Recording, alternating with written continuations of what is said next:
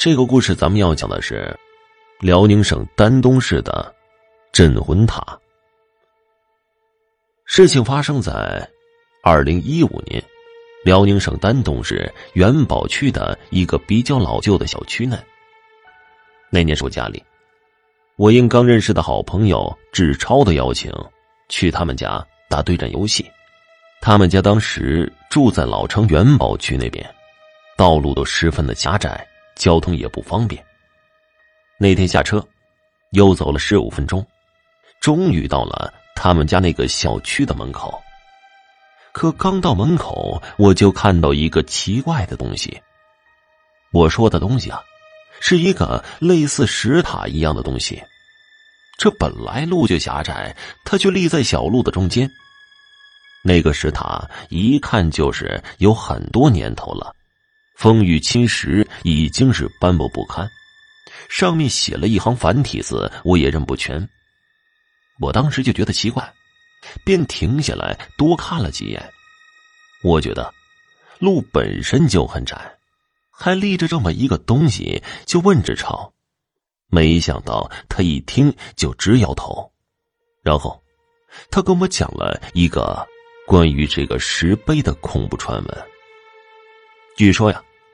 这个地方在解放前伪满洲国时期，曾是丹东市最火爆的戏园子。那个时候的丹东市是北方较大的港口和木材集散地，经济十分的发达，全国各地的商人都云集在此。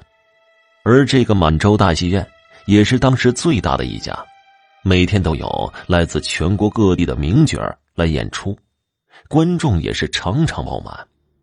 据说呀，一年春节前夕，一个老人带着自己的小孙子来戏园子看戏。可是刚走到戏园子的门口，小孙子就使劲的拉着爷爷的胳膊，死活不愿意进去。爷爷当时就觉得有些奇怪。那个时候的人们没有什么娱乐活动，也没有电脑、手机的，看戏按说是很吸引孩子的事儿。可这个整天吵着来看戏的小孙子，今天呢，却躲在爷爷的身后，满脸的惊恐，说什么也不进去。无论爷爷怎么劝怎么拉，那孩子就是死死的拽着爷爷，不敢进去。在爷爷的几次追问下，那孩子才指着满戏园子的人说出了原因。你看呢，他们都黑乎乎的，真可怕。可怕？有啥可怕的？听到孙子这么说，这爷爷也有些奇怪。这戏园子平时没少带孙子来，可从没出现过这种情况啊。可是放眼望去，里面吵吵嚷嚷的看戏的人和平时也没啥区别。这孩子为什么会那么说呀？爷爷虽然看着一切都很正常，可是小孙子说的言之凿凿，就是不进去，最后竟然吓得哭了起来。小孙子说：“他看到那里面的人，每个人浑身都是漆黑、看不清面目的，那些人仿佛一瞬间全部变成了恶鬼一样，眼睛都死死的盯着自己看。”他们脸上的皮肤像是被什么东西把水分都抽干了一样，皱皱巴巴的，裸露着牙齿。还有一些人的皮像是融化了，不停的从脸上流下来，样子无比的恐怖。小孙子一边害怕的哭着跟爷爷说，一边拼命的拽着爷爷的胳膊往外走。爷爷虽然很奇怪。可是看到小孙子哭成这样，又不想再调皮捣蛋。可是，自己看到满戏园子一切正常。此时啊，正上演着大杀四门的武戏，观众们一阵阵的叫好声不断。爷爷是武戏迷，真不愿意走。可是小孙子一直哭闹着，这戏也没法看了。最后实在没办法。只能带着小孙子离开了戏园子，这心里也一直犯嘀咕。都说小孩子眼睛纯，能看到脏东西。难道真是这么回事儿？果然呢，那个满洲大戏院在祖孙俩刚走不久之后就发生了火灾。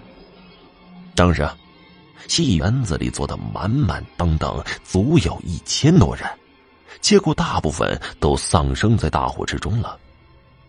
灯火被扑灭了，大家一看，那些人都被烧得粘在一起。有些彻底化成灰了，也无法确认数量，只能大体估计出死了上百口子人。起火原因后来查明了，是后台的炉筒子被烧红了，点燃了幔帐，最后整个木质结构的戏园子全部蔓延开了。而戏园子怕有人逃票，关闭了所有的门，导致大火一起，观众全部无法逃出。才造成了如此惨重的结果。大火扑灭了，当时的政府也把死者都给埋了。可从那以后啊，这个地方就开始闹鬼了。住在这周围的居民晚上总是被一阵阵阴森森的哭泣声给吵醒，居民们被吵得睡不着了，就起身去查看那声音是从哪里发出来的。窗户一开，那声音就更加的清晰了，在寂静的深夜传出很远，非常的刺耳。大家仔细一辨认，发现那声音就是从被火烧过的戏园子方向传来的，就像是上百人同时在痛苦的嚎叫一样，凄厉的直往人脑子里钻，非常的瘆人，吓得大家都是忐忑不安的。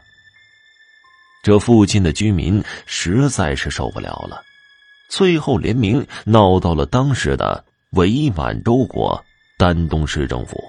那个时候，由当时的政府出面，请了许多庙里的和尚来开坛诵经，超度亡魂。一场超大的法事足足做了七七四十九天，最后，有高僧要求在戏园子的原址上建了一个石碑，上面写着。满洲戏院遇难者冤灵碑，以此来慰藉那近千个亡灵。从此啊，这个石碑就一直在这里立着，近百年来也没有移动过。志超给我介绍完这石碑的来历，过程倒真是传奇。可这快一百年了，真实程度还是让我怀疑的。志超说：“这事儿肯定是真的，这附近上了年纪的人。”都知道，报纸上都有过报道和记载的。他听老人讲过，文革时期破四旧，红卫兵想砸了这石碑，就死过好几个人。前几年，这附近的几个小区拆迁，由于嫌这个大石碑太碍事儿了，就想一起拆掉。可这工人刚拿起工具对着那石碑砸了几下，就感觉地面一阵的颤抖。紧接着，石碑旁边的一堵拆了一半的墙突然倒了下来。当时，动手砸石碑的那两个拆迁工人一个也没跑了，全被拍在了砖墙下面。听完志超讲的，我当时冷汗都下来了。